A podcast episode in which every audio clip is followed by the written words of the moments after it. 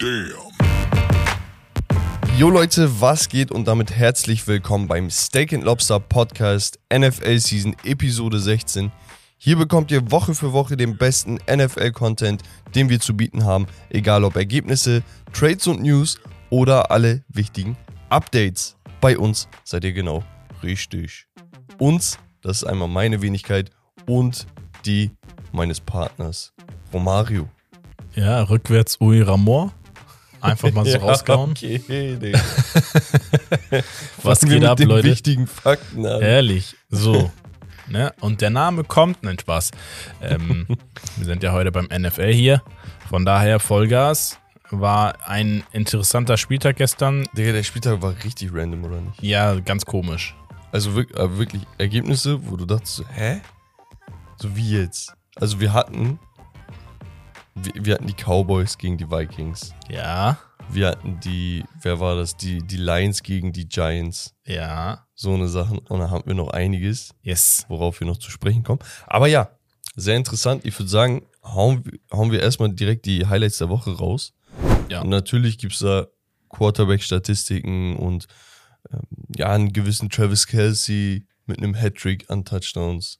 Mhm. Du, du sagtest, er hat irgendeinen Rekord jetzt gebrochen. Genau. Also Travis Kelsey ist, äh, aber hat sich den Rekord geteilt die ganze Zeit als Tight End äh, der NFL mit 32 äh, Spielen mit über 100 Receiving Yards. Und das hat er gestern geknackt wieder und hat somit 33 und ist somit auch All-Time Record Holder als ähm, ja, der Tight End mit den meisten Receiving Yards Siegen oder Spielen ähm, Äh, in der NFL. ist echt asozial. Also wirklich, da, das ist doch nicht normal. Ja, wir kommen ja später auch nochmal auf die Chiefs zu sprechen, unter anderem.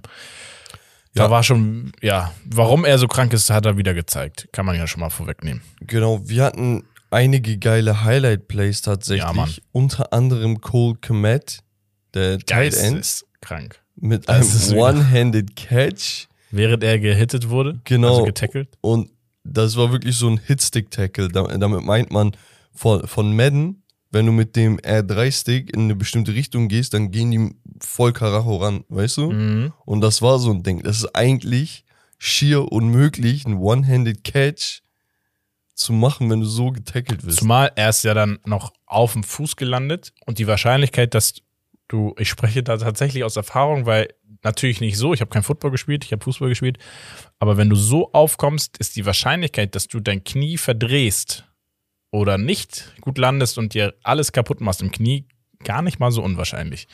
Und er ist nochmal perfekt gelandet. Ja, und, und der Catch war ja so, so ein Outside Reach, ne? Also Ja. der, war nicht am Körper irgendwo, dass er den Ball nimmt und sich irgendwo Aber randrückt oder Wie so, ne? clean er den auch an Körper ranzieht. Verrückt. Aber ohne Scheiße.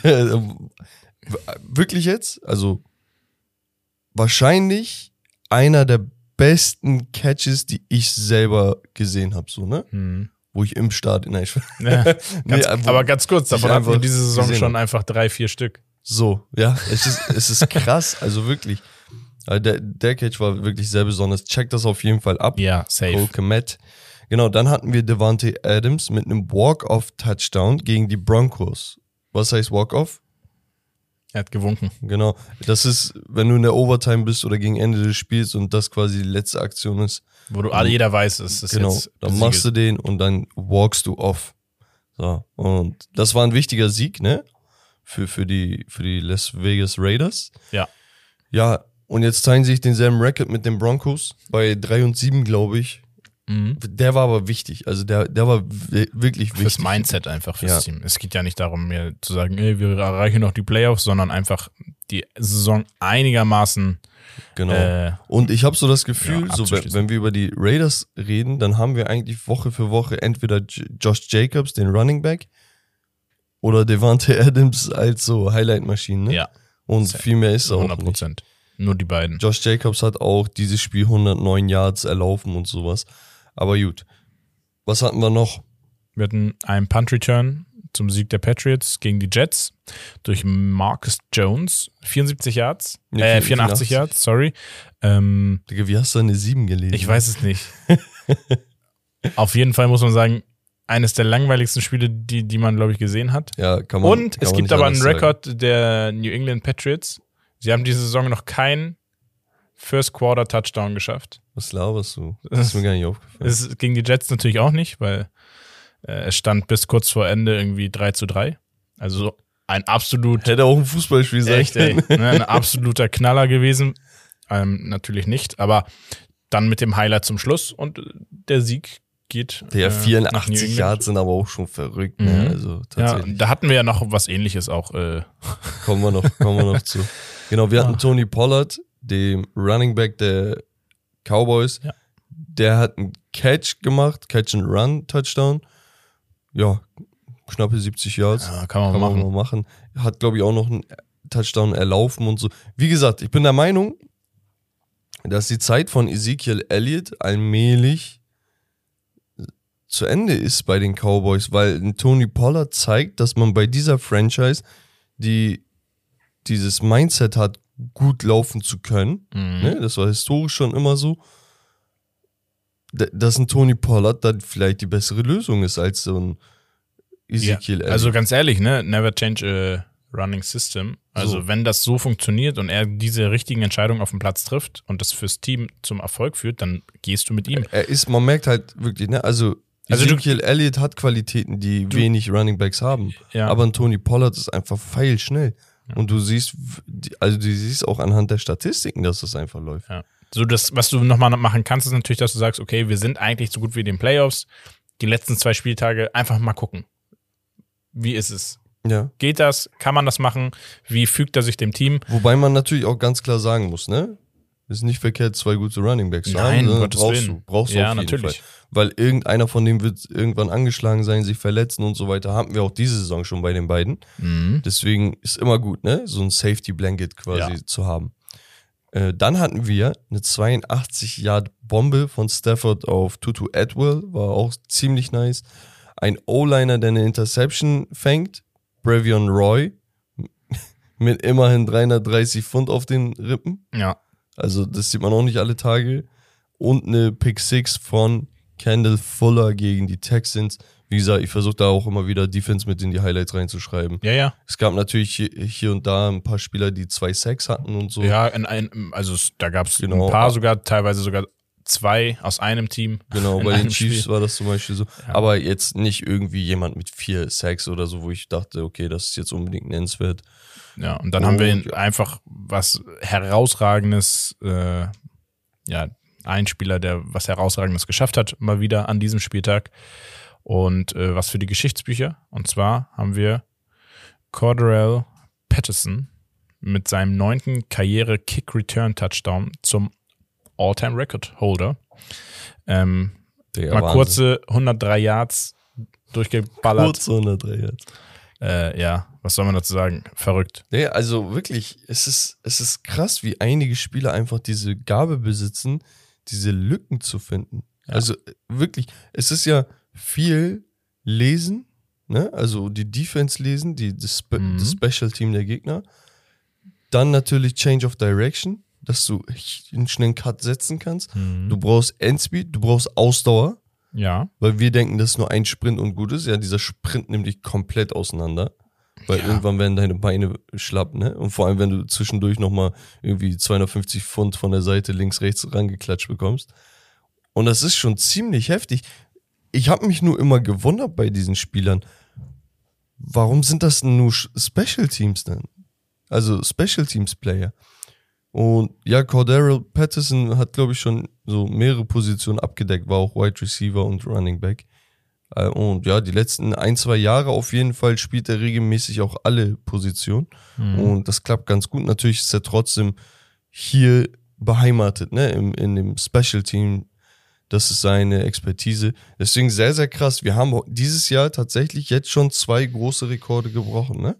Also einmal hier jetzt der All-Time Kick Return Touchdown Record Holder Ja. und diese Justin Fields Rushing Yards in a Game Ja. Geschichte. Plus jetzt das mit Kelsey ist natürlich auch nochmal ein weiterer Rekord. Ähm, also äh, es ist die so Saison der Rekorde, würde ich schon mal fast behaupten. Also das ist, ich bin mal gespannt. Ich kann mir vorstellen, dass da vielleicht noch der ein oder andere Rekord sogar geknackt werden kann. Äh, Thema Fields äh, würde ich jetzt nicht abschreiben, den Ja. Jungen. Und ja, das waren so die, die, die Highlights der Woche 11. Ja, ganz kurz vielleicht noch so ein paar Spieler, die so individuell ein paar Leistungen gemacht haben. Joe Burrow hat, glaube ich, die meisten Yards geworfen an diesem Spieltag, hatte vier Touchdowns, zwei Interceptions auch. Ja. Daniel Jones, erstaunlicherweise 341 Yards. Patrick Mahomes, ganz clean, 329 Yards, drei Touchdowns, alle auf Kelsey. Kelsey mit, weiß ich nicht, 115 Yards. Dann T. Higgins, 148 Yards gecatcht. Devante Adams, 141 mit zwei Touchdowns. Und von den Running Backs kam die an diesem Spieltag nicht so viel. Mhm. Ja. Ja. Und damit würde ich sagen, Rommel, jumpen wir zu Football One on one. Genau. Und da hatten wir einen Zweiteiler, der sich zu einem Dreiteiler entwickelt hat. Und zwar ging Klingt wie, es so, ja, wie so eine, so eine Film Trilogie. Trilogie. ähm, und zwar ging es ja um den, den, ich sag der, ne, den NFL Draft. Das einfach. Ich sag de, Das, de NFL Draft. Ähm, genau. Und da hatten wir letztes Mal die Compensatory Picks gemacht. Mhm. Damit waren wir durch. Hat angeteasert, okay, es gibt noch eine NFL Combine. Was ist das Ganze? Was heißt das? Und das besprechen wir jetzt bei Football 101. Also, prinzipiell ist die NFL Combine eine Möglichkeit, um athletische Fähigkeiten der Draft-Teilnehmer zu prüfen. Okay? Das heißt, es gibt verschiedene Arten, um das Ganze zu machen.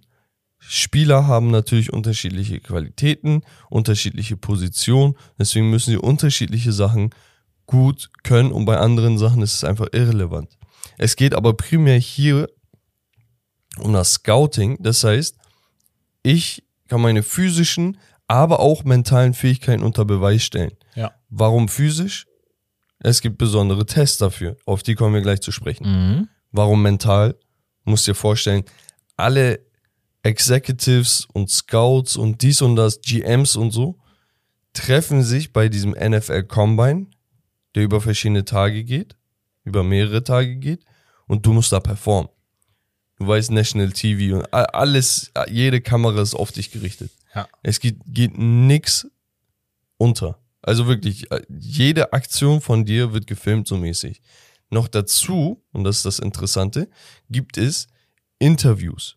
Okay, die GMs und sonst was und die, dieses Scouting Department, Department der Teams darf Spieler einladen. Die Spieler gehen dann zu den verschiedenen Interviews und dort kriegen sie wirklich alle Fragen an den Kopf geschmissen. Und das sind dann auch Fragen wie, ey, ich habe gehört, deine Mutter ist so und so. Aber ohne Scheiß jetzt, ne? Also Echt? sowas kam raus, ja. Und dann sitzt du da und denkst dir, Digga, wie bitte? Und dann wiederholen die das. Ja, ich habe gehört, deine Mutter ist das. So, könnt ihr euch ja zusammen dichten, ne? Und dann sitzt du da und die wollen die Reaktion von dir testen mit sowas. Weißt du? Aber, aber auf richtig ernst. Und natürlich so, wir sitzen jetzt hier und denken, ja, gar nichts los. Aber geh mal zu einem ernsten Jobinterview. Ne, jetzt, du bist, keine Ahnung, Mitte 20, hast irgendwie ausgelernt, willst jetzt arbeiten, bewirbst dich überall, dann sitzt du da und da ist der Boss und du denkst, krass, Digga, der Boss selbst sitzt da. Der Typ, der mich selbst einstellt, kein untergeordneter Typ. Und dann sagt er, ja, ich habe letztens deine Mutter so und so getroffen. weißt du, äh, ist schon krass. Ähm, Direkt. so, Jalla, auf, aber die wollen halt einfach gucken, wie du drauf bist, ob du mit sowas umgehen kannst, weil warum machen die das Ganze? Ne? Es sind Ja, ja, keine Unmenschen, sondern es geht darum, einfach die mentale Stärke eines Spielers zu testen. Weil, was glaubst du, was für ein Trash-Talking auf dem Feld passiert? Natürlich. Genau. Aber um dieses ganze Mentale und so geht es eigentlich gar nicht. Es ist primär eine Möglichkeit, einfach für die Spieler sich zu beweisen und auf der anderen Seite für die Teams und Scouts zu sehen, okay, wer hat's wirklich drauf? Das Ganze hat aber natürlich auch Regularien. Wann ist man also berechtigt teilzunehmen? Und das ist ganz einfach eigentlich. Es gibt ein Voting durch die NFL Player Personal Departments. Okay, das ist extra so ein Department. Mhm. Und zwei verschiedenen Scouting Services. Das heißt, da sind dann bestimmte Leute, die, das rotiert auch immer, ne? Also da sind immer unterschiedliche Leute drin und die bilden ein Komitee. Okay. Das Komitee gibt äh, im Laufe de, der Saison, ne? der Saison, äh, seine Stimmen ab. Und wenn du eine bestimmte Anzahl von Stimmen hast, bist du eingeladen. Okay. Und es sind, glaube ich, insgesamt 250 Spieler oder so, die eingeladen sind. Krass, ja. Und dann hast du jede Position mit drin. Ne? Und ich gebe mal ein paar Beispiele. Was geschieht in der Combine? Interviews haben wir gesagt, jetzt geht es um Skill-Testing.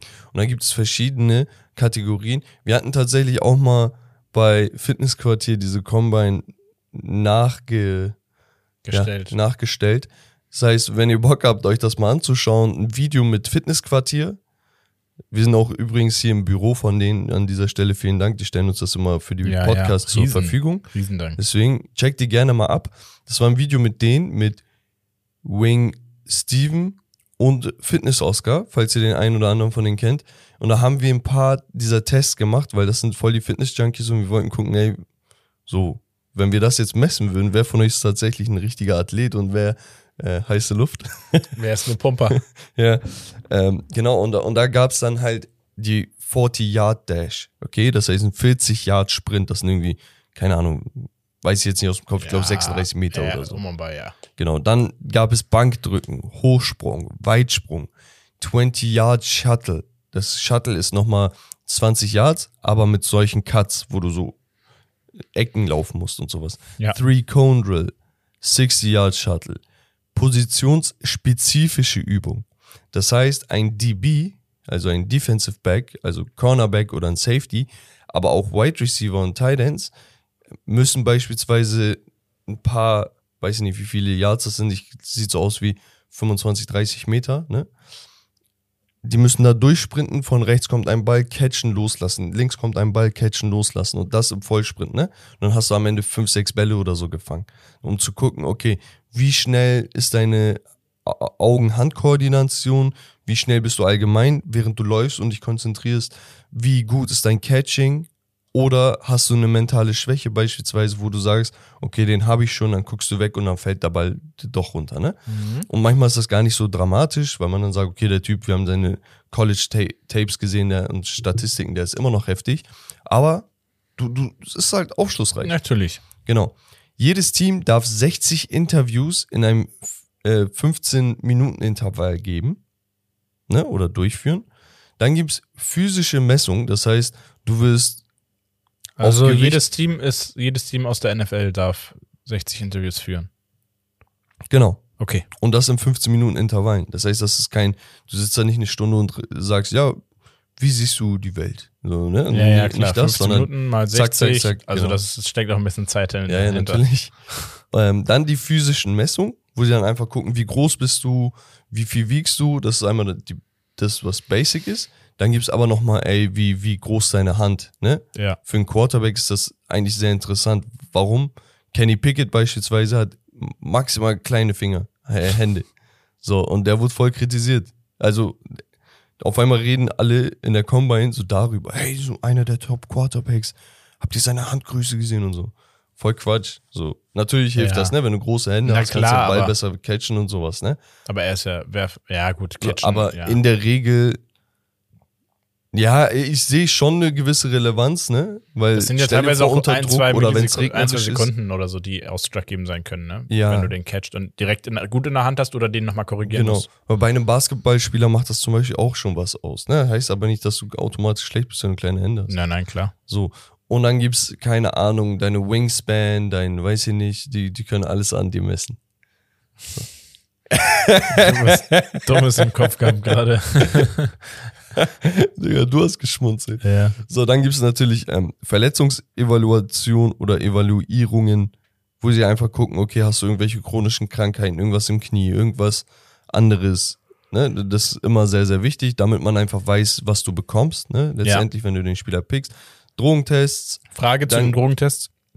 ja. Werden da regelmäßig positive äh, Ergebnisse gefunden? Oder Boah, eher selten? Das weiß ich nicht, aber in der Regel habe ich persönlich jetzt nicht so viel mitbekommen tatsächlich. okay. So, also du, du willst dir das auch nicht verkacken. Du weißt ja auch, dass du dann zur Combine eingeladen wirst. Ja. Dann wirst du nicht vorher nochmal dopen. Ne, also Ja, ja, klar. Nee, Genau. Kann ja aber auch sein. dann gibt es einen Cybex-Test und einen Wonderlic-Test. Und das sind dann so Tests, um einfach zu gucken, okay, wie gut, im Grunde genommen, wie klug ist dieser Spieler, wie gut kann er Zusammenhänge erkennen und tiefere Strukturen schnell analysieren. Dann gibt es da verschiedene Aufgaben und sowas. Mhm. Da, dazu kann ich auch mal kommen. Das ist auch sehr, sehr interessant. Ist jetzt nicht so relevant, ne? Aber man guckt halt einfach, Digga, ist das ein Typ, der Filmstudies machen könnte? Wo er wirklich sich auch hinsetzt und die, die geistige Fähigkeit hat, über tiefgründige Sachen nachdenken zu können, weil er so schnell Zusammenhänge erkennt und sowas, ne? Und auch dieses Verarbeiten von ist wie so ein IQ-Test eigentlich, nur auf so einem anderen Level Mhm. nochmal. Und ja, da gibt's auch so ein paar sehr, sehr interessante Sachen, wo du sagst, Digga, ein Hall of Fame Quarterback hat auf einmal einen richtig scheiß Score gehabt und so. Und dann so ein anderer Typ, der nichts geschissen hat in seiner Karriere, hat so einen übelst hohen oder mitunter einer der höchsten Scores erreicht. Und so ist auch nochmal sehr interessant eigentlich. Genau. Und dann hat man eigentlich schon die NFL Combine hinter sich. Jetzt gibt's aber die Frage, okay, wenn nur, keine Ahnung, 250 Spieler oder so eingeladen werden, was ist mit dem Rest? So. Und du bist erst eligible, nachdem du diese College-Jahre durchlaufen hast, was wir schon besprochen hatten, ist Genau. ja klar. Die Spieler, die A, eine schlechte Combine hatten oder B, gar keine Combine hatten, die haben den Pro Day. Und der Pro Day ist für die College-Spieler, die zum Pro werden sollen. Okay? Das heißt, du bist College-Abgänger, dein College veranstaltet spezielle oder speziell angelegtes Probetraining nur für dich und ein paar Spieler in einer Situation, wo auch National, National Media und Scouts und so eingeladen sind, Mhm. so wer will kann kommen mäßig, und dann kannst du dich halt da proven und beweisen. Das heißt, wenn ich Quarterback bin, ich wurde nicht eingeladen, weil mein College nicht so doll war, aber ich denke, ey, ich hätte eigentlich eine Chance, ein Late-Round-Pick zu werden oder so, dann kann ich sagen, ganz ehrlich, ich mache einen Pro-Day, dann habe ich da meine Wide Receiver, mit denen ich mich blind verstehe, mache da ein paar College-Moves, der macht werft eine 60 Yard Bombe, sieht gut aus und die Leute sehen, wow, okay, der hat auf jeden Fall einen guten Arm, so mäßig. So, und bei einigen Spielern ist es halt auch so, sie treten gar nicht zum Com zur Combine ein, an. Okay, die sind entweder dann auf dem Trip, wo sie sagen, ey, ganz ehrlich, Combine sehe ich nicht als relevant an, weil ich denke, ich bin eh einer der Top-Picks. Und dann machen die einen Pro-Day, Mhm. weil sie denken, ey, ganz ehrlich, ein paar geile Bälle werfen, ein paar geile Bälle catchen oder hier und da cool aussehen mit meinem Quarterback, den ich Ja, sowieso blind vertraue, dann sieht das halt gut aus. Dann brauchst du auch nichts mehr zu beweisen, weil dein College-Tape, deine Statistiken sprechen dann für sich. Ja. Dann gibt's aber auch Spieler, die ver verpassen sowas verletzungsbedingt, deswegen auch nochmal Pro-Day. Ja, ist ganz cool. Genau. Also das sind dann die Möglichkeiten vor dem Draft nochmal die ganzen Ränke hochzuschießen. Beispielsweise ähm, der, der erste Overall-Pick des letzten Jahres, äh, Walker von den Jacksonville Jaguars, der war lange Zeit so als ja von 8 bis 13 gerankt, ne? Mhm. Wurde dann aber First Overall Pick, weil man einfach seine athletischen Fähigkeiten dann nochmal gesehen hat. Und das sah dann so krass aus, dass die meinten, Digga, ey, wenn der Typ war schon gut, wenn er diese Fähigkeiten noch hat, dieses rohe Potenzial, was er dann entwickeln kann, weil Athletik hast du oder hast du nicht, natürlich kannst du ein bisschen drauf hinarbeiten, Na klar. dann kann er ein Superstar werden, haben sie ihn gepickt. Läuft gerade so mäßig seine Rookie-Season, aber ja, wer weiß, was die Zukunft bringt. Es gibt ein, ein bisschen Kritik und damit beende ich das Ganze nochmal. Es gibt ein bisschen Kritik an bestimmten ja, Methodiken, die halt angewendet werden, weil du dich auf bestimmte Tests einfach grundsätzlich vorbereiten kannst. Mhm. Weißt du, ein 40-Yard-Dash ist nicht einfach nur, ja, okay, du bist schnell, sondern diese, dieser Boost, wenn du anfängst zu laufen und sowas, an sowas kannst du arbeiten und so, ne? Und du fängst ja nicht immer als Wide Receiver auf dem Boden an, Digga, mit den beiden Händen auf dem Boden, als wärst du ein Sprinter oder so, sondern bist halt oben. Also ist es nicht eins zu eins dieselbe Ja. Situation wie in einem Spiel. Und deswegen sagt man, okay, oder ja, keine Ahnung, Bench Press für einen Wide Receiver. Was juckt dich eigentlich, wie viel der drücken kann? Also vielleicht für einen O-Liner oder einen Defensive äh, Liner wichtiger, als das ein Wide Receiver Ja, stimmt schon. Genau.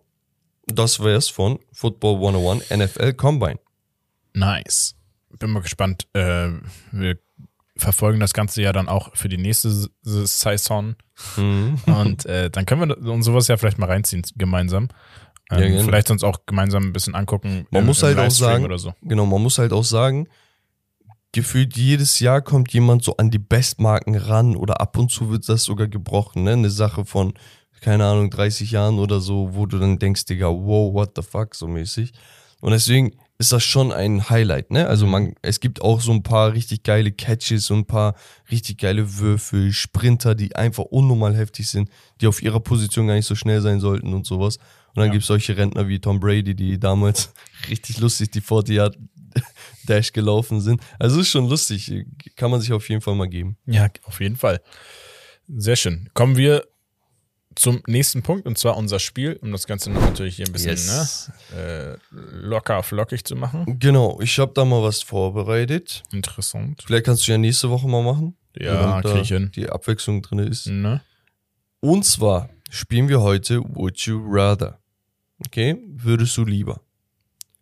Ich würde es gerne noch auf anderen Sprachen übersetzen, aber mehr ist da nicht drin. so, ich gebe dir zwei Szenarien jeweils. Ja. Und du entscheidest dich, was für dich einfach logischer ist. Okay? Wo du denkst, okay, das ist besser. Natürlich muss man auch sagen, ist es schwierig, das zu beurteilen, wenn, wenn du, wenn ich sage, ey, würdest du lieber da Quarterback sein oder da, kommt immer drauf an, was für ein Quarterback du bist, ne? Ja. Also wenn du ein Überflieger bist, dann ist eh alles scheißegal. Ja, deswegen eigentlich. So, aber deswegen, ich, ich gebe dir ein bisschen. Perspektive. So. Würdest du lieber einen Vierjahresvertrag mit 60 Millionen US-Dollar bei den Panthers als Wide Receiver unterschreiben Ja. oder für drei Jahre bei den Packers und 28 Millionen? Also vier Jahre Also, 60 Aber okay, oder aber vier, äh, drei Jahre 28 Millionen. okay, unter der Voraussetzung, dass ich weiß, okay, Baker Mayfield und äh, Genau, Aaron, da, Aaron das, ist Rodgers. halt, genau, das ist halt das Interessante. Gut, dass du das sagst. Bei den Packers hast du einen Aaron Rodgers. Du weißt aber auch nicht wie lange vielleicht. Ja. Aber du hast einen Aaron Rodgers. Du verdienst aber auch deutlich weniger. Mhm. Aber es könnte halt sein, dass du denn sein nächster Devante Adams bist und einfach wirklich, du musst nur deinen Job machen und du weißt, der Ball kommt immer perfekt. Ja. Das heißt, du wirst exzellent in Szene gesetzt. Oder du gehst mit einem Panthers Quarterback namens Baker Mayfield oder Walker oder wer auch immer da sein sollte. Oder das ist auch mir die interessant. Bälle selber zu. Werfen und laufen. Ja. Okay. Ähm, und natürlich weißt du auch nicht, ob, ob einer von denen bleibt. Ne? Wenn die jetzt dieses Jahr halt wirklich einen schlechten, also schlechten Record haben, Top-Pick haben im Draft, werden sie vielleicht für einen Quarterback gehen. Das heißt, du könntest einen Star-Quarterback aus dem College bekommen, du könntest aber auch jemanden haben, der dann auch wieder floppt. Aber du hättest deine vier Jahre und 60 Millionen auf jeden Fall schön in deiner Tasche. Äh, ich würde trotzdem zu den Packers gehen, weil ob ich 28 Millionen oder 60 Millionen habe, ist am Ende des Tages echt egal. Und äh, ich glaube, mit Rodgers zu spielen ist nochmal was anderes als äh, mit, mit einem der Panthers. Wenn er noch spielt, trotzdem. Ähm, ja, ich glaube, das würde ein bisschen mehr Spaß bringen. Einfach so ein, ja, er ist ja eine Legende dieses Sports. Und äh, die Möglichkeit zu haben, plus 28 Millionen, vielleicht bist du dann auch der Spieler oder bin ich dann der Spieler, der das Ganze wieder neu ins, Ja, in, in Fahrt bringt. Weißt du, was das Ding ist? Ich stelle mir halt die Frage, bei, bei den Packers würdest du 9 Millionen im Jahr bekommen, ein bisschen mehr. Mhm. Und drüben würdest du 15 Millionen pro Jahr bekommen. Das ist ein 6 Millionen Unterschied pro Mhm. Jahr. Also vielleicht echt keine Summe, auf die man verzichten sollte. Und Ja, ich glaube gerade als, natürlich, als so Spieler in der NFL, wo du eine kleine Prime hast, ne, weil du einfach Ja. immer verletzungsbedingt irgendwie einstecken musst, wüsste ich nicht, ob ich nicht doch dahin tendieren würde. nee, ey, richtiger Katari. Spaß. Junge. ähm, nein, ich, ich würde, ich bin tatsächlich da, was das angeht, gar nicht so, so der Typ. Also an, an sich. Ja, also ich bin da relativ loyaler Sportler immer gewesen. Deswegen äh, Okay. ist es bei mir jetzt nicht so da, wo Hast du äh, mir da kriege ich. Unloyalität unter, Ja, safe. untergejubelt? Naja, gut. Okay, zweites Szenario. Two-Year-Deal Ja. mit 10 Millionen als Backup-Quarterback von Tom Brady bei den Tampa Bay Buccaneers. Oder Three-Year-Deal mit 40 Millionen bei den Jets. Und das habe ich deswegen ausgesucht, weil auf der einen Seite du verdienst zwar echt deutlich weniger, ne? also 30 Millionen sind schon krank, und du bist nur Backup, aber dafür hinter Tom Brady, das heißt, du kannst vom GOAT lernen und könntest das Team übernehmen. Aber zwei Jahre sind auch nochmal entscheidend. Warum? Vielleicht spielt Tom Brady ein Jahr und du hast dann Zeit, das zweite Jahr zu spielen. Vielleicht spielt er auch zwei und beendet seine Karriere und dein Vertrag läuft aus und die Franchise könnte dich einfach auf die Straße setzen, weil dein Vertrag ausgelaufen ist mhm. bis dahin. Das heißt, viel hängt von Tom Brady ab. Auf der anderen Seite halt bei den Jets, weißt du, okay, junges Team, aufschreiben, aber der Quarterback aktuell, das haben wir noch gestern gesehen, ja. hat so ein bisschen seine Probleme. Das heißt, du könntest rein und wirklich die Franchise übernehmen und zu was Besserem machen. Also ich glaube, ich würde hier mit den Jets gehen. Ähm, unab, unab, uh, na, was wollte ich sagen? Unabhängig? Unab, genau, unabhängig davon, unab, dass, unab. dass ähm, als Backup von, von dem Goat äh, zu spielen einfach geisteskrank sein muss. Und das eine Erfahrung ist, die du wahrscheinlich so nie wieder haben wirst. Ja, gibt ja nur einen, ne? Genau.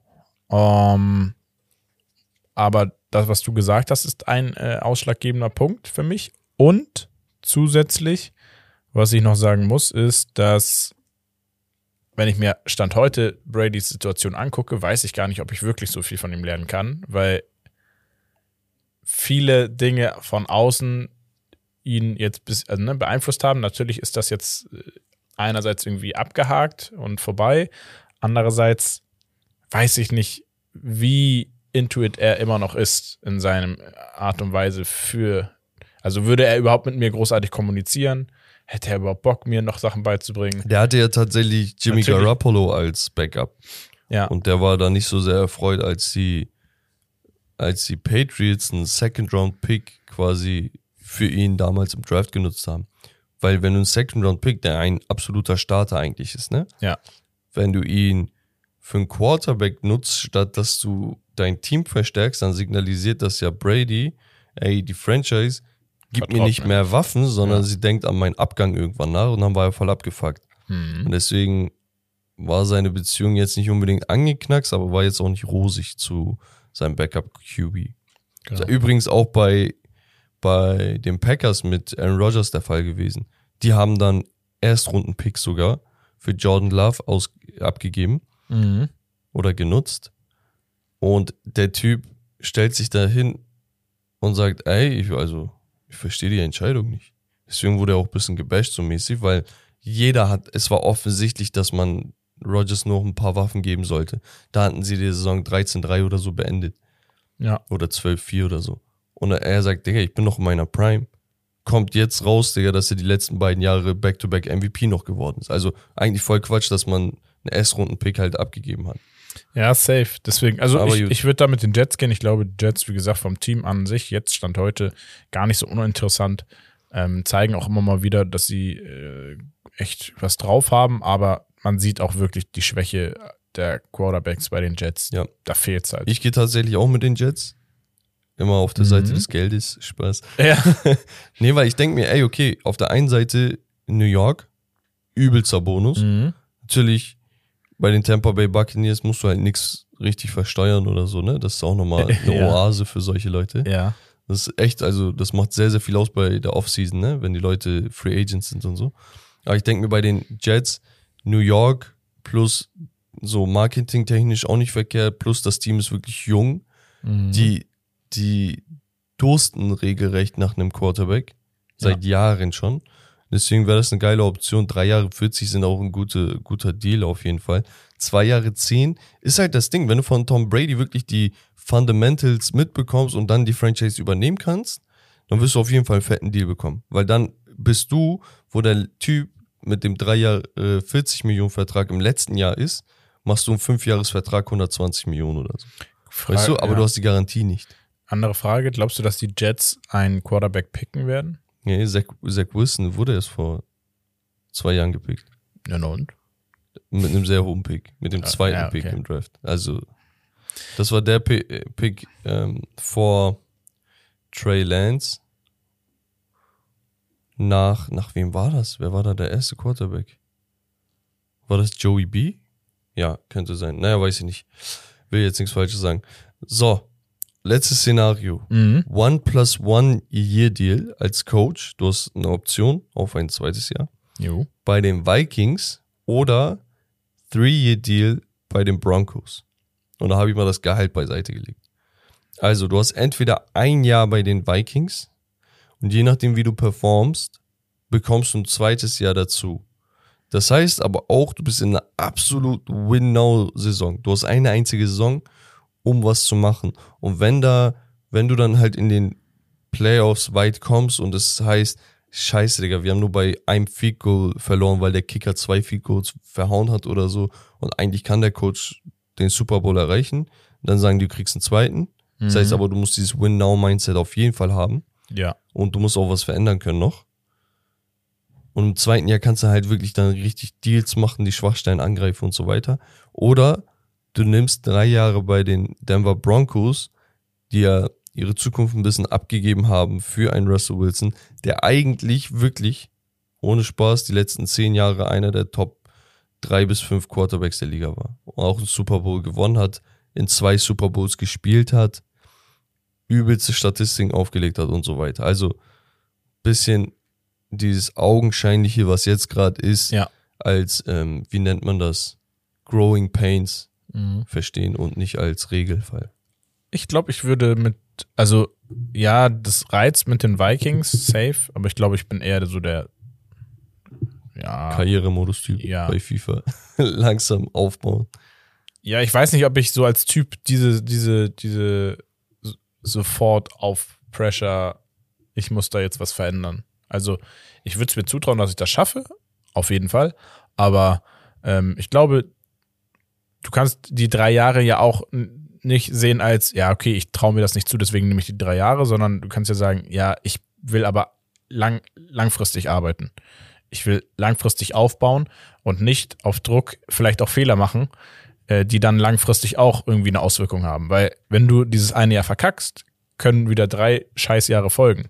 Ja. Aufgrund der, Du hast Sache. halt keine Garantie für das, was Eben. danach kommt, genau. genau. Deswegen würde ich mit den Broncos gehen, in dem Fall. Ja. Ich denke tatsächlich auch, die Broncos haben gar nicht so eine schlechte Rosterstruktur. Also da sollte eigentlich mehr gehen als das, was aktuell jetzt geht. Ich habe jetzt auch gestern gelesen, dass der Head Coach die offensiven Play Calls an den Offensive Coordinator abgegeben hat. Das heißt, er hat selber eingesehen, ey, ganz ehrlich, bislang lief es nicht so, wie, wie es laufen sollte. Deswegen, ich habe kein Ego-Problem damit zu sagen, ey, ich habe wahrscheinlich nicht das Beste aus der Mannschaft rausholen können. Deswegen, Digga, du hast jetzt das absolute Coaching. Ja, was auch, auch eine große, große Geste. Also muss man, das ist, das ist halt, wenn du den Sport liebst und wirklich willst, dass dein Team Genau. das Bestmögliche rausholt, dann musst du das dir auch mal eingestehen, So, weil, sagst, was ey, viele nicht verstehen, ist halt, scheiße.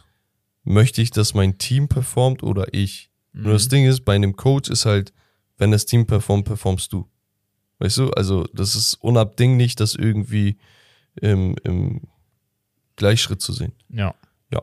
Und würde ich sagen, Rommel, das war's vom Spiel. Nice. Ich mache nächste Woche weiter. Jawollo. Supi. Wir gehen in die Analyse der Week 11. Das heißt, wir gucken uns einmal die Spielergebnisse an. Was ist genau passiert? Wie wurde gespielt? Wo ist eine Überraschung? Womit haben wir gerechnet? Wer lust ab? Wer marschiert weiter? Und so weiter und so fort. Er hat so ein dazwischen. Ja, wegen Cho. So. Und ähm, entsprechend fangen wir mit dem Thursday Night Game an. Und zwar die Packers verlieren gegen die Titans mit 17 zu 27. Und man muss ja ehrlicherweise sagen, die Tennessee Titans stehen mit 7 zu 3 stabil da. Ja, und das haben sie die letzten Jahre irgendwie einfach so durchziehen können. Also, ich sehe es nicht immer, ne? Ja, nee, ich verstehe nicht. nicht immer, warum, warum die gewinnen. Aber sie gewinnen halt genau diese 50-50 Games dann und sowas. Gegen die Packers war es nicht so, ne? Sondern die haben schon Mhm. dominiert, muss man ganz klar sagen. Aber, ja. Also es, es läuft halt. Es läuft auch nicht schief. Ja. Also äh, du hast, du hast nicht so einen Stinker drin, richtig. Nö. Man muss auch sagen, Aaron Rodgers hat nicht verkehrt gespielt, hat zwei Touchdowns. Beide an Christian Watson, Mhm. der letzte Woche schon drei Touchdowns hatte, der Rookie. Der, geil. könnte, ne? der könnte tatsächlich eine Waffe für ihn werden in Zukunft. Ja, musst du. Aber ist halt die Frage, wie lange sieht die Zukunft aus? so, genau. Ähm, ist aber trotzdem schon mal gut, wenn du einen Rookie hast, der in zwei Spielen mal kurz fünf Touchdowns macht. Also, Ja, wie gesagt, natürlich. das ist schon. Und er hat nur 18 Receptions dieses Jahr. Ja. Das heißt 18, achso, 18 Receptions, 5 Touchdowns. Das ist schon, das ist schon, Das ist schon fast, wild. fast eine 30%-Quote, ne? Ja. Man muss Ähm. auch sagen, die Packers hatten Derrick Henry gut im Griff, tatsächlich. Ja, Der hat aber einen Touchdown geworfen. geworfen und gelaufen. Ja.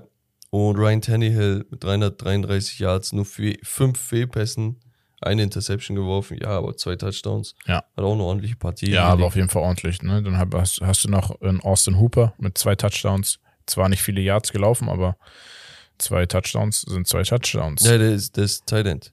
Der, der läuft eh nicht. Eben. Achso, du meinst er, lau- also gefangen und laufen. Mhm. Ja, der, der, der, also sie machen das ganz gut, muss man wirklich sagen. Die Packers wissen, glaube ich, die Saison ist durch. Ja, da ist, glaube ich, auch nicht mehr so viel zu holen.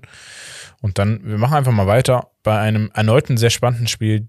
Die Chicago Bears verlieren gegen die Atlanta Falcons. Ja, wieso, weshalb, warum hatten wir ja aufgrund von Herrn Patterson schon angedeutet.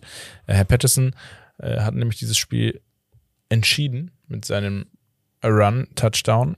Und ähm, die Bears verlieren wieder knapp Ja. wieder knapp vor Ende. Ähm, Justin Fields trotzdem mit einer ja, vernünftigen Leistung, würde ich behaupten. Ja, seine 85 Yards im Lauf und der Touchdown, die, die sind halt wieder so das Ausrufezeichen. Also man, man merkt halt wirklich, okay, vielleicht könnte er tatsächlich der beste laufende Running Back. Genau, das ist das, was ich nämlich meinte vorhin, ne? dass, dass wir da vielleicht nochmal ein Auge drauf werfen müssen. Oder müssen wir eigentlich schon, ob er vielleicht den All-Time-Record äh, kriegen könnte diese Saison. Ja, also wenn er jedes Spiel noch so um die 100 auflegt und ein paar Spiele hat, wo er so 140 oder so raushaut, ja, warum nicht? Da, ja, das Ding ist halt, ich ich will es, also ich will sowas nicht überbewerten, weil wir hatten in der Historie halt immer wieder Spieler, bei denen man so diese Ansätze gesehen hat, wo man gesagt hat, boah, ist das nächste Ding, aber war es dann, dann nicht, weißt du? Also für mich immer noch der beste Läufer auf der Quarterback-Position ist ein Lamar Jackson. Ja. Und dann könnte sich Justin Fields mit anderen streiten, da habe ich kein Problem mit. Ja, wie gesagt, Cole Komet äh, mit dem äh, ja, Maybe Catch of the Year. Und die, die Falcons stehen jetzt 5 zu 6, die Bears 3 zu 8. Das heißt, Digga, die Falcons haben mich echt überrascht. Aber das Ding ist, die Bears, zwischenzeitlich sahen sie aus, als wenn sie am Anfang abkacken. Dann sahen sie wieder so aus, so, ja, okay, so schlecht sind sie gar nicht. Aber haben jetzt zwei, drei Spiele sehr eng und in, in den letzten Minuten verloren, äh, die halt entscheidend ja, waren. da, da, da geht es halt genau darum, ne? Und wenn, wenn der Wurm drin ist, ist er drin. Und wenn der Knoten auf ist, ist er auf. Und das sieht man bei den Eagles zum Beispiel im nächsten Spiel, ne? Genau. Das war halt auch ein enges Spiel. Aber genau solche Dinger musst du dann halt gewinnen. Ja. 16 zu 17 gegen die Colts Mhm. mit Matt Ryan. Ne? Und ja, viel, viel kann man eigentlich gar nicht dazu sagen. Viel Defense, wenig Punkte. Jalen Hurts. äh, Jalen Hurts, mal ein Standardspiel eigentlich. Ja, aber mit dem entscheidenden Touchdown am Genau. Ende, ne? Spiel. Hat einen geworfen, hat einen erlaufen, kein, keine Interception. Aber auch 86 Yards, ne? Gelaufen als Quarterback halt schon sehr stark. Und ja, ansonsten war da wirklich nicht so viel los. Man war halt sehr ausgeglichen. Es gab hier hin und wieder ein paar Fumbles, aber ja, war, war ein gutes Spiel. Nur irgendwie jetzt, wir haben ja letzte Woche gar nicht besprochen, was die Eagles gemacht hatten, weil sie am Montag gespielt hatten. Mhm. Eagles- haben sie nämlich 21 zu 4 32 gegen die Commanders verloren. Und da sah einiges nicht rund aus. Also, das war ja nicht mal eine geisteskranke Quarterback-Leistung oder so von Taylor Heinecke, sondern Nee. einfach an dem Tag sollte es nicht sein. Lief also- einfach gar nichts irgendwie. Sie Also, hatten z- 19 zu 40, 41 äh, Minuten Ballbesitz, ne? Die Eagles letzte Woche. Also ja, ich weiß nicht, aber der Einzige, der da was gemacht hat, war äh, Jalen Hurts mit drei Touchdowns gegen die Commanders. Der, äh, Zwei im Wurf, einen im Lauf. Und dann, ich glaube, die Kicker haben da ein bisschen verkackt. Kann das sein? Nee, Nee, nee, das, das lag einfach nicht komisch. wirklich an etwas. Komisch. Ganz, ganz komisch. Naja, auf jeden Fall haben sie da ihre erste, erste Saisonniederlage letzten Mo Montag äh, sich eingeholt, haben jetzt, man hat gesehen, das hat was gemacht mit ihnen, finde ich. Na, dass du so Ja, sie sind, sie sind nicht äh, unantastbar, das, das weiß man jetzt zumindest. Ja. Und ähm, ja, genau. Diese Woche aber trotzdem wichtig. Zwar 17 zu 16, ganz knappes Ding nur, aber egal. Genau. Irgend- Haupt, Hauptsache, du, du, du holst es wieder und bringst die, die Mentalität wieder auf die Spur. Dann hatten wir die Patriots gegen die Jets. Genau. Es ist eigentlich, auf dem Papier sollte es ein geiles Spiel werden, aber war dann mehr so Richtung Not gegen Elend. Das war richtig Was schlimm. mich gewundert hat, ist, dass Ramondre Stevenson echt komplett ausgeschaltet wurde, der Running Back von den Patriots, der die letzten Wochen eigentlich echt gute Leistung hatte. Mhm. Hat in 15 Carries nur 26 Yards erlaufen, 1,7 im Schnitt. Ja, über die Luft hat er dann ein bisschen besser gespielt, fast äh, ja 56 Yards hat er da. Aber Aber- Wilson ist ja auch also ganz schwache Wurfleistung, ne? Mit unter Ja. 50 Prozent äh, Genau. Genauigkeit. 9 von 22, 77 Yards. Also es war wirklich kein schönes Spiel. Ich würde da jetzt auch gar nicht so viel drauf eingehen. Man Nee. muss halt sagen, Punt Return Touchdown für 84 Yards ist natürlich eine Hausnummer, ne? Ja, ja, Aber- das war ja auch das absolute Highlight. wenn, wenn Return Touchdown, ne, also von einem Special Team, das der einzige Touchdown in der Partie ist, dann könnt ihr euch ja vorstellen, was da los war. Und dann hatten wir die Texans gegen die Commanders. Und ich finde, die Commanders machen sich langsam. Ich weiß nicht, ob es an Taylor Heineke jetzt liegt, weil so überragend spielt er gar nicht. Aber 6 zu das, 5 stehen sie, ne? Also, genau, ja, das, ich, das Team ist halt gut ausgeglichen irgendwie. ja, also er ist jetzt nicht der beste Werfer, kann man eigentlich fast schon so sagen, Ja, natürlich. aber gibt einen gewissen Impact und äh, hier war auch die, die Defense einfach mit Jonathan Allen und Montez Sweat, beide zwei Sacks als Beispiel, ähm, ist halt wichtig, ne? Dann die zwei Interceptions wurden äh, gefangen. Also, weiß nicht, irgendwie ist der Team Spirit sehr gut mit Heineke geworden. Ich weiß nicht, Ja. was, ob Wentz nochmal zurückkommt diese Saison. Weiß ich ich bin immer noch nicht. der Meinung, dass man Wentz ausprobieren sollte. Also wenn du ihn hast, teste ihn aus, weil du wirst jetzt, also wa- was ist ein Erfolg dieses Jahr? Ja. Weißt du, keine Ahnung, du wirst jetzt keine, wie viele Spiele haben die gemacht? Elf Spiele haben sie gemacht. Mhm. Das heißt, sechs Spiele haben sie noch vor sich. Ja. Du wirst die Saison nicht 12 zu 5 beenden. Das heißt, du wirst auch nicht in die Playoffs kommen, Mhm. höchstwahrscheinlich. Ja. Das heißt, von mir aus, wenn du sagst, nee, Taylor Heinecke ist es dir, dann okay, ja, dann mach. Aber wenn du Carson Wentz da hast, wo du sagst, der war mal kurz von der MVP-Saison und ist auch noch relativ jung, ne? Also, ich glaube, wie alt ist er? 28 oder so. Dann teste das und wenn es nicht klappt, hast du halt einen besseren Draftpick für nächstes Jahr. Aber gut, ich kann es auch verstehen, dass er wirklich dem ein oder anderen Washington-Fan ja fast eine Panikattacke gibt, weil der, was der macht, ne? ja, Ehrlich. muss man tatsächlich sagen. Äh, wenn wir schon beim Thema sind, nicht äh, in die Playoffs kommen, dann sind wir auch bei den LA Rams. Überraschenderweise. Ui. Digga, 3 zu 7 jetzt. 3 zu 7. Das ist gelaufen, diese Saison. Ja, so ziemlich. Was sollen die jetzt machen? Selbst wenn die sieben Siege holen, sind die bei 10 und 7 da. Da wird Das es jetzt auch nicht Es optimal. wird eng. Ähm, also ja, fast unmöglich, gerade mit der Ausgangssituation, wie sie gerade spielen. Es ist sehr, sehr schwierig. Die Saints, äh, ja, mit einem sehr, sehr guten Andy Dalton diese, Also die diese Woche. Dalton, Digga, drei Touchdowns. Ne? Ähm, drei Touchdowns, keine Interception, 260 Yards, 21 von 25 Würfen an den Mann gebracht.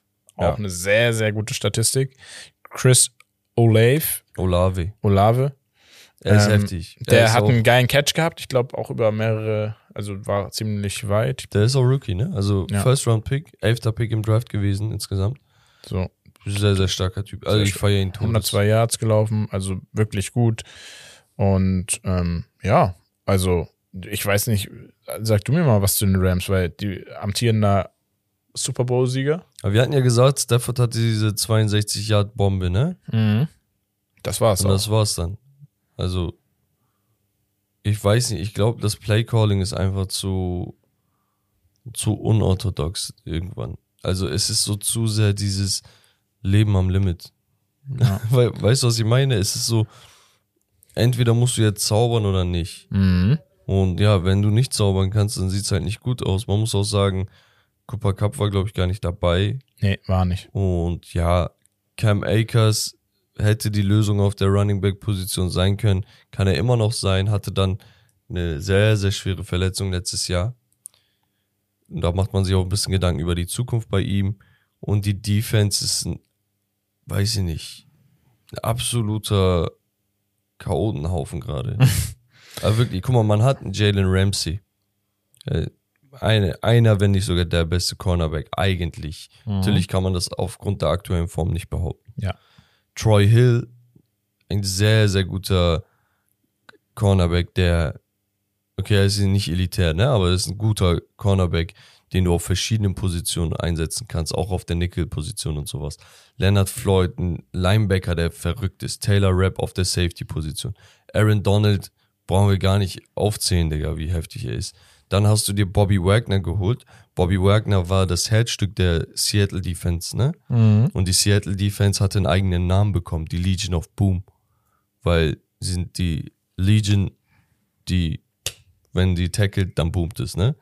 Die sind zweimal ins Super Bowl gekommen, haben einen Chip geholt und er war der Middle Linebacker, das heißt der, der mit dem Coach verbunden ist und so. Also, der ist natürlich jetzt schon über 30, aber ist immer noch in seiner Prime so mäßig. Also, bei dem hört die Prime einfach nicht auf. Du hast sehr, sehr gute Spieler, aber das Playcalling stimmt dann einfach nicht. Und Playcalling heißt nicht nur Offense, ne, sondern auch die Defense. Absolut. So, sie, sie sind irgendwie durchschnittlich. Es ist nicht eine Komplettkatastrophe, ne? Es ist aber auch nicht schön. Es ist einfach, also es sieht nicht so doll aus. Und ich Ja. weiß nicht, woran es liegt. Meine Vermutung von meinem Eye-Test, jetzt gar nicht, um irgendwie in die tiefere Analytics oder so zu gehen. Eye-Test ist einfach Stafford ist es nicht. Und das kann von mir aus auch ein Hot-Take sein. So, Stafford ist nicht die Lösung. Er, er war, letztes Jahr war er die Lösung, weil er einfach ein Upgrade zu Jared Goff war. Ja. Aber auch die Saison über hat er so viele Interceptions geworfen, das ist nicht mehr normal. Ja, also wie gesagt, es von, von, von äh, oben nach unten geht es manchmal ganz, ganz schnell.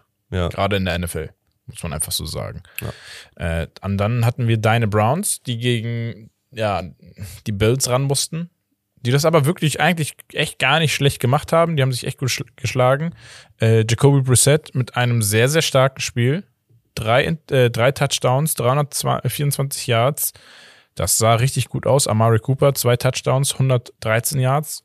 Ähm, da hat er ihn mal bedient. Nick Chubb ähm, mit äh, Untergegangen. Kein, ja, untergegangen, kein Touchdown. Also schwächelt so die letzten ein, zwei, drei Wochen ein bisschen ein wenig. Ähm, reicht dann aber nicht, leider, obwohl ein Josh Allen kein überragendes Spiel gemacht hat. Ein Touchdown, knapp 200 Yards. Und, Ja, für ihn ist es ähm, erstmal gut, dass er keine zwei Interceptions geworfen Ja, hat. er hat die drei in Folge dann äh, beendet. Also, wenn man sich nur die Statistik hier jetzt anguckt von dem Josh Allen, dann hat man auch das Gefühl, er hat jetzt auch nicht mehr so viel werfen wollen, nicht mehr so viel riskieren wollen mit seinen Würfen. Sie wollten mehr äh, über übers Rushing vielleicht äh, gehen und äh, mehr sichere Würfe bringen. Deswegen ähm, ja, konnten sie aber am Ende des Tages doch den Sieg nach Hause holen. Ja, die haben halt konstant gut gespielt über das Spiel hinweg. Ja. Ne? Deswegen, die Browns sind erst so richtig im letzten Viertel aufgewacht. Dann ist das halt einfach zu spät. Ja, So. aber ist jetzt für dich als Browns-Fan, war das jetzt nicht Nee, das, ich bin, das, ich bin ne? tatsächlich auch froh darüber, dass wir keine irgendwie 42, 20 Klatsche oder so bekommen haben. Die Saison ist durch. Ich will einfach nur sehen, wie sich der Sean Watson macht. Wie gesagt, wir stehen auch mit einem 3 zu 7 Record da. Kannst jetzt auch keine sieben Spiele gewinnen, dann bist du bei 10 und 7. Und die Ravens stehen schon, weiß nicht, mit 7 und 3 da. Ne? Also es ist eine ganz Ja. andere Hausnummer. Und die Bengals darf man natürlich auch nicht vergessen.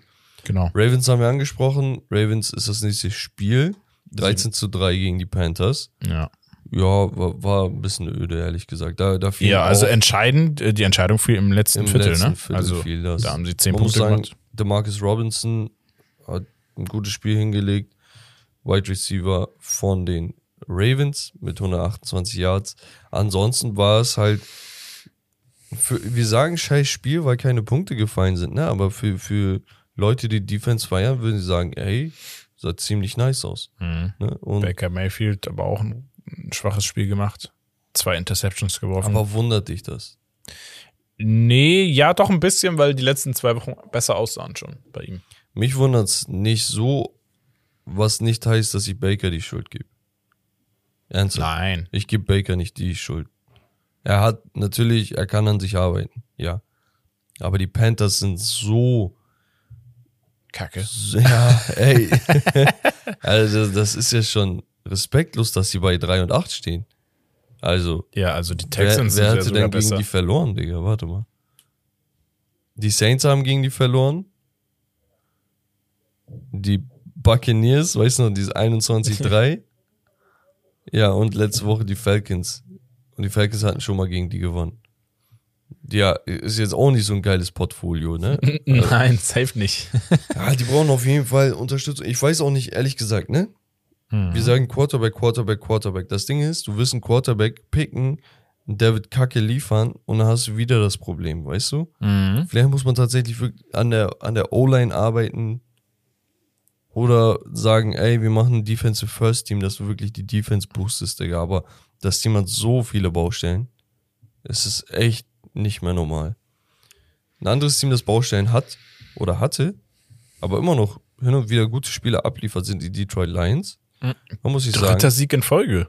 31 zu 18 gegen die 7 zu 2 Giants, die jetzt Und- bei 7 und 3 Ja. liegen. Ich, und wir haben natürlich einen herausragenden Spieler. Wer aber auch sonst bei den Giants ist Jamal Williams, der die Giants ja zum äh, Sieg läuft. Nee, die, die, die Lions. Hast du Giants gesagt? die Lions. ja. Nee, meine ich Lions? Ich glaube, ich habe Ich Giants weiß, gesagt. es kann sein. Vielleicht ist es auch noch zu früh für mich. Ja, vielleicht. Ja, Jamal Williams, so sein, sein Average war halt nicht so nice, ne? Aber gerade da, wo er die Touchdowns reindrücken sollte, hat er es gemacht. Drei Stück, ne? Genau. Drei Hattrick Stück. gemacht. Ja, es ist nice. Ich gönn's ihm sowieso. Ich gönn Detroit jeden Erfolg irgendwie. Ja. Ich weiß nicht, finde ich sympathisch. Amon Ra St. Brown war so der beste Receiver mit 76 Yards. Und ja, sonst war da nicht so viel. Man muss sagen, die Giants haben 12 ihrer 18 Punkte im letzten Viertel erreicht. Ne? Das ist Mhm. auch nochmal interessant. Daniel Jones erstaunlicherweise viel geworfen, gut geworfen eigentlich, aber halt zwei Interceptions. 341 Yards. Und das ist halt dieses Ding, ne? Zu viel. auf der einen geworfen. Seite ist er gut, auf, also du, du pusht das. Ich finde es auch gut, dass er da aus dieser Comfortzone rauskommt. Du kannst auch mal ein Spiel verlieren, ist keine Schande.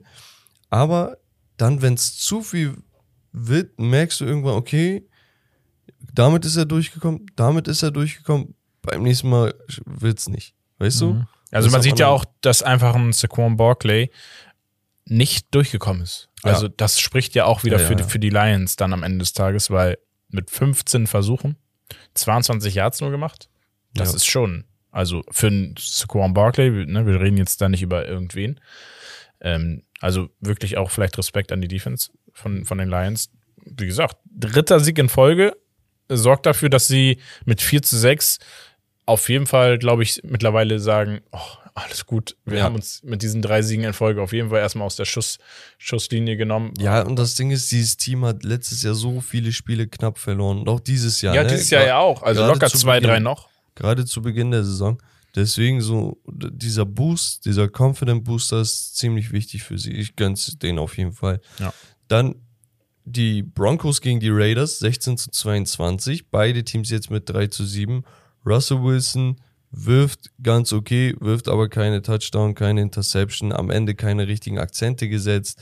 Über den Lauf ging überhaupt nichts bei den Broncos. Nee. Über die Luft eigentlich auch nicht, ne? Also, die, die haben die ganze Zeit nicht wirklich drücken können. Ein einziger Touchdown durch Latavius Murray. Ja, aber wenn ich mir das wieder angucke, ne, das regt mich richtig auf, Alter. Der wirft alles an, was er einfach sieht. Ja, aber auf der anderen Seite musst du halt sagen, okay, in so einem Spiel kommen die aber trotzdem mit 16 zu 16 in die Overtime. Weißt, also weißt du, was ich meine? Und äh, dann Ja. guckst du dir die Statistiken von Derek Carr und Co. an und auch von Josh Jacobs und das ist augenscheinlich voll gut. Aber Ja. war es dann tatsächlich nicht. Also man muss sich da wirklich die Spiele dann auch anschauen und um zu sehen, okay, wie spielen sie denn situationsbedingt? Weißt Mhm. du, weil wenn die, Broncos da, keine Ahnung, drei Field Goals schaffen, dann ist das manchmal auch so, ah, schade, Digga, diesen ein Jahr habe ich nicht bekommen, um ein neues First Down zu bekommen, gehe ich für drei Punkte. Weißt du, entweder callst du dann nochmal aggressiver oder du hast einfach mal ein glückliches Händchen, dass sowas durchkommt und du kannst dann solche Spiele für dich entscheiden. Also es ist nicht ganz so kacke, wie ich persönlich das auch immer darstelle, ne? Ja. gerade bei Russell Wilson, weil, weil wie gesagt, ich habe ein bisschen Seahawks-Sympathien. Ich fand's halt kacke so, der, der Move und dass er halt kacke spielt, ne? die ganze Saison über nur sieben Touchdowns geworfen in zehn Spielen. Schon unterirdisch. Das, das tut mir ein bisschen Genüge. Ja. Apropos Kacke gespielt. Üff. Hallo Vikings. Und es hat sich endlich die These von Becks bestätigt, dass er sagt, die gewinnen so viel, aber irgendwie sieht das nicht so geil aus. Und diesmal, Ja, diesmal, das war ja nicht mehr normal. das war ja eine absolute Demolierung der Dallas Cowboys, muss man ja auch wirklich mal sagen. Hier, was für eine Leistung. Ähm, Tony Pollard, Dak Prescott, ähm, abgerissen, die Ja. beiden. Eigentlich fast schon im Alleingang. Ja, also guck mal, anhand der Statistik. Ezekiel auch, Elliott. Ne, man sieht ganz klar, dass ein Tony Pollard meiner Meinung nach der bessere, bessere Läufer ist. Mhm. Also Sieg hätte eine Legende werden können, ne? Auf, der war auf dem Trip. Ja. Aber ist er halt nicht, wegen Verletzungen. Der hat auch mal ein bisschen so Vertragsverhandlungen, die sich voll in die Länge gezogen hatten und so, ne? Das, da war viel Chaos, hat sein Geld bekommen, aber es läuft halt einfach nicht mehr wie früher. Und früher sage ich zwar, der Typ ist trotzdem erst 27. Also er ist noch jung. Ja. Nur das Ding ist, Tony Pollard ist meiner Meinung nach der bessere Läufer. Aber Football ist ein Spiel, das situationsbedingt gecoacht werden muss. Und da ist ein Ezekiel Elliott ein Powerback beziehungsweise ein Third Down Back. Okay? Das heißt, Spieler, die du reinhaust, wenn du bei Third Down bist und ein paar Yards brauchst, weil die einfach bulliger sind. Ja. Weil sie kräftiger sind, weil die drücken können. Und das kann Tony Pollard nicht so gut. Tony Pollard geht viel über Speed, über Change of Direction und sowas, über Agilität. Und deswegen ergänzt sich das so gut. Du guckst dir die Statistiken von einem Zeke, Zeke Elliott an. 15 Carries für 42 Yards ist nicht gut. Aber er hat seine zwei Touchdowns gemacht. Ja, Effektivität, ne? Also, wie gesagt, das Ja. ist halt wichtig, dann auch vielleicht trotzdem so einen Spieler zu haben, der dann dir den einen oder anderen Touchdown trotzdem noch reindrückt. Ja, genau. Deswegen, das ist also, ich, ich finde es nicht dramatisch, dass die beide haben. Im Gegenteil, das ist sogar ein Luxusproblem. Genau. Dak Prescott, sehr effizient. Beide Touchdowns gingen an Tony Pollard tatsächlich über die Luft. Und ja, CD Lamb 45 Yards. CD Lamb kommt nicht so wirklich zum, zum Strahlen, habe ich das nicht Gefühl. so ganz, ne? Mal mehr, mal weniger. Also, ich glaube, letzte oder vorletzte Saison hat man ihn ein bisschen mehr Ja, gesehen. gestern, äh, gestern sage ich, letzte Woche hatte er halt ein sehr, sehr gutes Spiel, 150 Yards, heute nur 45. Nächstes Spiel wird er bestimmt wieder die 100er knacken, dann wieder nicht. Man muss, man muss ja aber auch hier jetzt tatsächlich, glaube ich, bei dem Spiel ganz klar die Defense der Cowboys loben mit sieben Sacks. Mhm. War das schon echt stark, vor allem äh, Mi- Mika Parsons und Armstrong. Ich kann seinen Vornamen nicht aussprechen. Dorrance. Dorrance Armstrong, beide mit zwei Sacks. Ähm, aber allgemein, sieben Sacks ist schon, deswegen, wie Das ist gesagt, schon asozial gut. äh, Kirk Cousins wurde gejagt. Ähm, und hat, das hat dazu geführt, dass sie gerade mal ein Field Goal Ja, aber das war halt ersten klar. Viertel gemacht haben. dass die halt gegen eine wirklich richtig gute Defense Probleme bekommen werden. Ja. Und wie gesagt, Micah Parsons, 11 from Heaven, er ist halt wirklich so wie, wie eine Art Messias für, für die Dallas Cowboys gewesen, weil die hatten Talent, die hatten hin und wieder Ansätze, aber dann ist immer ein Spieler gegangen oder so, oder einer hat sich verletzt und der eine konnte sein Potenzial nicht abrufen und irgendwas hat immer gefehlt. Und der ist halt letztes Jahr als Rookie gekommen, war sowieso Defensive Player of the Year, äh, Defensive Rookie of the Year Ja. und automatisch im, im Defensive Player of the Year Ranking dabei, weißt du, als Rookie. Das heißt, Digga, du, du spielst mit in Anführungsstrichen jungen Männern oder angehenden Erwachsenen, spielst du im College, dann kommst du in eine Liga, wo Männer sind, die 350 Pfund wiegen und dich blocken sollen und du haust sie da komplett weg. Er ist halt wirklich ein sehr, sehr besonderer Spieler. Wenn, wenn nicht sogar mitunter einer der besten auf seiner Position. Ja. Das steht, glaube ich, außer Frage. Und deswegen, das war halt ein Härtetest für die, für die Vikings, ne? Mhm. Und ja, sind untergegangen, könnte man so sagen. Wa- Was halt genau, interessant ist die Sack-Anzahl, aber auch die Third Down Efficiency. Die war bei den Dallas Cowboys, ich glaube, ich habe sowas lange nicht gesehen, ne? 12 von 17 Third Downs haben sie converted. Krass. Also das ist unnormal krank. Wenn du dir dann noch die Zahl der Vikings ranziehst, eins von elf. Mhm. Also Total.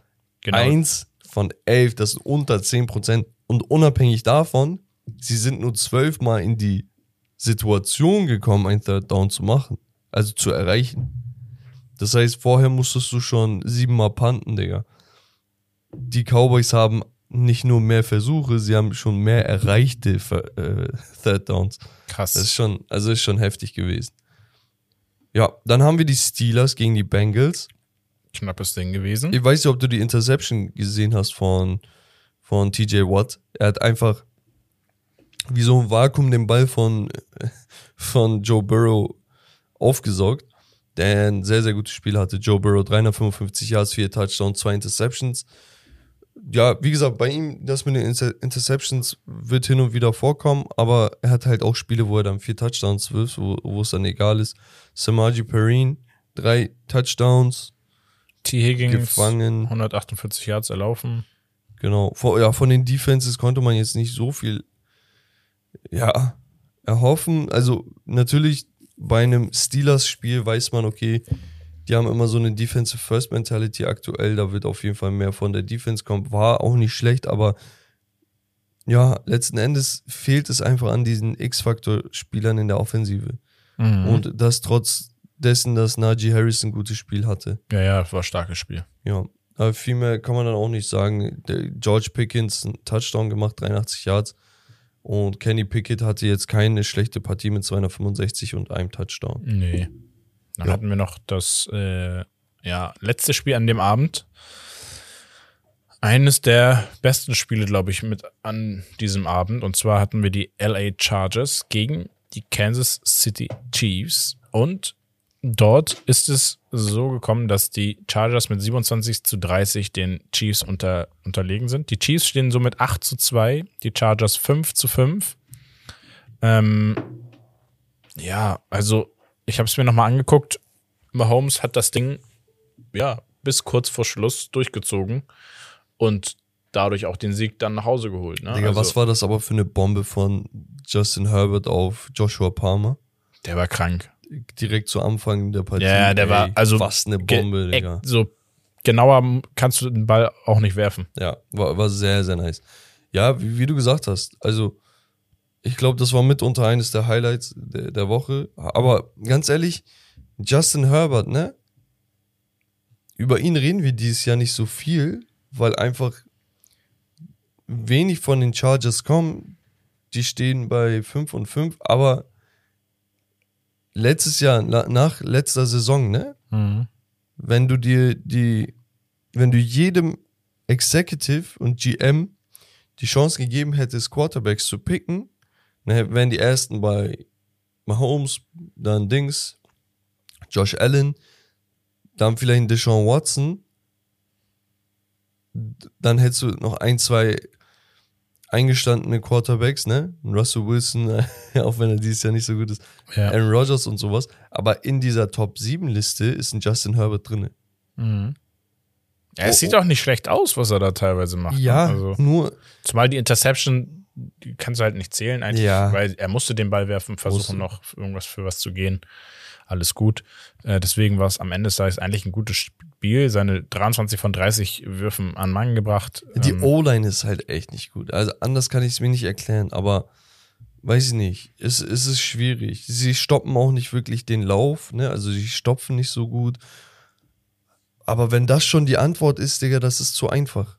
Also es ist, es ist ein Mix aus vielen Sachen gerade. Ja, und am Ende des Tages muss man ja immer wieder erwähnen, diese Kombi aus Mahomes und Kelsey, das ist halt einfach echt Ja. Ja, ja. pervers. Ist natürlich ein undankbarer Gegner. Obwohl Ne? Mahomes an sich ja 20 von 34 Würfen nur an Mann gebracht hat. Bisschen weniger als sonst im, im Schnitt. Ähm, aber die wichtigen Würfe sind dann an Mann gegangen und zwar an Kelsey. Und ja, 115 Yards. Wie gesagt, All-Time-Record-Holder ist er jetzt als Tight Erwähnenswert ist vielleicht noch ein Spieler, Isaiah Pacheco. der Pacheco. Running Back, ja, Rookie, Siebtrunden-Pick. Okay, das heißt wirklich absolut in der letzten Runde, einer der letzten Picks da auch. Geil. Der hat dieses Spiel 15 Carries, 107 Yards erlaufen. Letztes Spiel gegen die Jaguars schon 82. Ist interessant, dass er überhaupt so viel eingesetzt wird, aber die haben da eigentlich einen Clyde Edwards Hilaire, für den sie damals, glaube ich, einen späten First-Round-Pick, genau den letzten in der Runde, abge äh, genutzt haben. Ist krass, dass jetzt so ein Siebtrunden-Pick da die Chance Ja, bekommt. aber ich feiere solche Stories, ne? Wenn der jetzt auf einmal gut wird, so ein Siebtrunden-Pick, hätte was. Ja, absolut. Genau. Äh, heute Nacht spielen dann noch die Cardinals gegen die 49ers. Auch ein interessantes Spiel, würde ich behaupten. Ja, Ähm, könnte könnte äh, watchbar sein, sage ich mal. watchbar. Aber It's definitely nicht watchbar. für mich, das ist mir dann doch zu spät. Dafür ist es mir doch nicht äh, zu interessant. Rommes Genau. Lieblingsspruch übrigens, äh, privat, ne? wenn, wenn wir privat unterwegs sind. Es gibt auch Leute, die müssen arbeiten. Ganz genau. Die Ja, und richtigen zählt nicht dazu. Ja, alles klar, Digga. Ja, Spaß. Ah, und gestern, wir wollen streamen. Achso, übrigens, Twitch, jeden Sonntag, Watch Party. Jetzt aktuell wegen der WM ein bisschen anders. Ja. Aber falls ihr Bock auf, ja, Watch Partys und sowas habt, folgt uns da. Gestern, ich will ihn anrufen, weil ich ihn wegen Licht und sowas fragen soll, weil wir bei ihm streamen. Er geht nicht ran. Ich schreibe ihn an, dann reagiert er darauf und dann sagt er, es gibt auch Leute, die haben ein Leben. Ja, es ist so. Ja, es gibt doch, so, das kam schon auf den letzten Drücker, dass wir das bei mir gemacht haben. Dann muss Papa ja halt auch mal aufräumen, umstellen, alles in die Wege leiten. Ja, ich habe auch noch eine Frau und ein Kind zu Hause. Also, Alle von wissen, daher, dass du eine Labertasche bist. von daher, nein, keiner weiß das. Wir haben nächste Woche übrigens, darauf wollte ich noch eingehen, ein, wir haben zwei Thursday Games, okay. Ähm, die Lions gegen die Bills und die Cowboys gegen die Giants, ein geiles Spiel. Und ähm, warte mal kurz, wir haben ganz komische Spiele. Wir haben zwei Spiele am Donnerstag, eins am Freitag, Nacht. Yes. Wegen Advent. Ah, Advent, Advent, ein Vikings brennt. Ähm, Wann ist denn. Na egal, ich will jetzt hier nichts? Falsches sagen. Nee, wir, machen wir einfach weiter. achso, ja, der Türke weiß nicht, wann erst Advent ist. Das Nein, wegen Thanksgiving ist das. Ach So, ich war Nein, mir nicht sicher, gut. aber es ist wegen Thanksgiving. Genau. Also die Cowboys gegen die Giants ein absolutes Highlight, würde ich behaupten. Äh, die Li formstarke Lions gegen die Bills. Ich will da gar nicht mal sagen, die Bills knallen das weg, aber wir schauen mal. Äh, deine Browns gegen, die, gegen den Goat, gegen Brady. Digga, ist es schon das Spiel? Nee, ne? Mit Deshaun? Äh, Deshaun doch, Watson? Deshaun Watson kehrt zurück. Ist es das Spiel? Sie hatten eine Bye-Week und äh, ich weiß nicht, ob die Week Bye Week 12. zählt, aber. Weiß nicht, ob er für Spiele oder Wochen gesperrt wurde. Muss Okay. ich mal nachschauen. schauen wir mal. Aber, ey, Digga, wenn er spielt. Uh. Und eigentlich am Sonntagabend auch die Chiefs gegen die Rams. Rein theoretisch auch ein geiles Spiel. Dann haben wir noch die Eagles gegen die Packers. Und ja, ansonsten Jets gegen Bears könnten ein interessantes Spiel werden. Die Titans gegen ich die freue mich Bengals. tatsächlich am meisten, glaube ich, auf die Giants Cowboys. Titans Bengals könnte interessant werden, finde ich. Ja, und Cardinals Chargers finde ich auch sehr interessant. Eagles Packers tatsächlich, ja. Es gibt schon geile Spiele nächste Woche. Aber ich Ja. würde sagen, Becks Power Ranking steht als nächstes an, Rommel. Genau. Letzte Woche hatten wir ein paar, ja, letzte Woche hatten wir ein paar Veränderungen. Diese Woche tatsächlich auch. Auf Platz 10 habe ich die, die Bengals, die davor Honorable Mentions waren, Jedes Mal honorable. ja, Mentions. Digga, die müssen einfach rein. Also wirklich, es lag auch wirklich nur an der Formkurve. Ne? Power Rankings sind immer mit Formkurve. So kadertechnisch finde ich die wirklich sehr, sehr gut. Ja. Dann Platz 9 teilen sich zwei Teams, okay? Das sind einmal die Jets und die Giants. Da habe ich einfach gesagt, die New Yorker sollen sich unter sich streiten, könnt Ja. ihr unter euch ausmachen, habe ich da ein bisschen gemogelt. Aber das liegt auch daran, dass die Titans einfach gerade extrem gut sind. Ja, So, Absolut. die Titans sind nämlich auf Platz 8 mhm, zu Recht. auf Platz 7 zwei Sprünge gemacht. Das sind die Ravens. Ja. Die spielen immer noch sehr gut. Ich will jetzt aber einen Brocken bei denen sehen. Irgendwo gegen eine sehr gute Mannschaft will ich die mal spielen sehen. Dann die Cowboys auf nur 6. Wobei ich sagen muss, Kannst auch höher machen. aufgrund der aktuellen Form würde ich sie eigentlich sogar vor die Dolphins tun. Dolphins hatten eine Bye Week ja. Und deswegen ist es ein bisschen schwierig. Ich habe aber gesagt, im Zweifel für den Angeklagten, die Dolphins haben ja diese Woche per se nichts falsch gemacht. Nee. Deswegen- Gut, und sie, also Wir werden es nächste Woche sehen, weil nächste Woche starten sie dann nach einer Bye Week mit einem ja vermeintlich den einfachsten Gegner gegen die Texans, die 1 zu 8 stehen. Ja. Ähm, also das ist ein Pflichtsieg. Aber ich bin ehrlich, ne, wenn die Cowboys gegen die Giants jetzt geiles Spiel hinlegen, dann se- setze ich die davor. Ja, zu Recht. So. Weil ein Sieg gegen die Texans eventuell, wenn wir das jetzt mal Genau. voraussetzen, ist nicht dem gleichzusetzen. Dann habe ich die Vikings, die letzte Woche die Bills ja vom, von dem Treppchen gestoßen haben, Ja, aber habe ich auf Platz 4 gesetzt nur nach ganz der kurz, Pleite. einmal kurz, hallo, ich bin auf dem Treppchen und tschüss. Ja, ja genau. Ähm, die, die, ich habe ich hab die Plätze wieder geswitcht. Ja, zu Also Recht. Ich musste sie auch switchen. Ich habe die Vikings halt, ey, ganz ehrlich, die waren bei einem 8 zu 1 Racket. ja. Also die mussten aufs Treppchen irgendwann. ja. Nur wenn du dann verkackst, ein Spiel ist okay. Wäre immer noch nicht dramatisch, wenn es jetzt ein 30 zu, zu 33 Spiel wäre. Aber wenn du, wenn es ein 3 zu 40 ist, ja, sorry. Ja. So, Bills. Sie haben zwar einen besseren Rekord als die Bills, aber die Bills spielen das trotzdem irgendwie. Also ich habe so, Souveräner. ich denke mir halt auch, das ist eine Frage zwischen Record, Formstärke und dein Team spielt gegen die, vor wem hast du Matches. Ja. Und das ist dann der Eye-Test einfach. Also das, was du mit dem Auge siehst. Genau. Die Bills auf Platz 3, auf Platz 2 unverändert sind die Chiefs, wobei ich sagen muss, Ah. für mich Für mich eigentlich, Eigentlich auch langsam Richtung 1. mitunter das. Also natürlich, wenn die jedes Mal auf dem Treppchen sind, ja. Aber ich glaube, eigentlich ist das das stärkste Team der Liga. Ja. Aber In dem Die Fall. Eagles ja, die Eagles. mit einem Sieg und einer Niederlage, also die, die Niederlage letzte Woche war noch nicht im Power Ranking, nee. dafür aber das und der Sieg heute, gestern. Ich sage immer heute, Mann. Ja. Gestern, ja, für mich immer noch Platz eins. Also knappes Spiel, nicht überzeugend unbedingt gegen die Colts, aber auch solche Dinge musst du gewinnen nach deiner ersten Niederlage. Also da haben die auch dann diese mentale Ja. Stärke bewiesen in so einem knappen Spiel. Wird vielleicht ein Fotofinish bei den beiden. Honorable Mentions, die Patriots, wobei ich sehr wenig davon halte, was die da eigentlich fabrizieren, aber sie gewinnen halt die Spiele. Ja. Die Seahawks, die mit 6 und 4 stehen eine Bye Week hatten, nachdem sie in Deutschland gespielt haben. Die 49ers und die Commanders. Die müssen endlich mal ihr Credit bekommen. Commanders, Absolut, ja. Honorable Mention. Ja. Jo, und damit Damit kommen wir zur Geschichtsstunde. wie ein Grocery Bagger, okay, jemand, der Lebensmittel einpackt, mit 5,5 Dollar die Stunde zu einem der größten Quarterbacks jemals wird. Geil. Okay. Die Greatest Show on Turf wurde von diesem Quarterback kreiert, okay? Greatest Show on Turf. Turf ist Kunstrasen. Und die Greatest Show war einfach, weil diese Mannschaft jedes Mal so eine Show geliefert hat, dass man denen einen Nickname gegeben hat für diese Ära, die sie aufgebaut haben. Nachdem ein gewisser Quarterback es nicht schaffte, sich den Job des Fourth String Quarterback der Packers zu sichern, Was heißt Force? String? der vierte in der Hierarchie. Wow, also Also die aktuell Wahrscheinlichkeit, dass du spielst, ist gleich null. 0,01 oder Wahrscheinlicher, so. dass irgendein äh, Also hättest auch du spielen spielt. können. Ja, ehrlich, ein Waschbär kann auch spielen. So. Waschbär. So, äh, heutzutage geht es eigentlich immer nur um drei Quarterbacks in einem Roster, ne? Ja.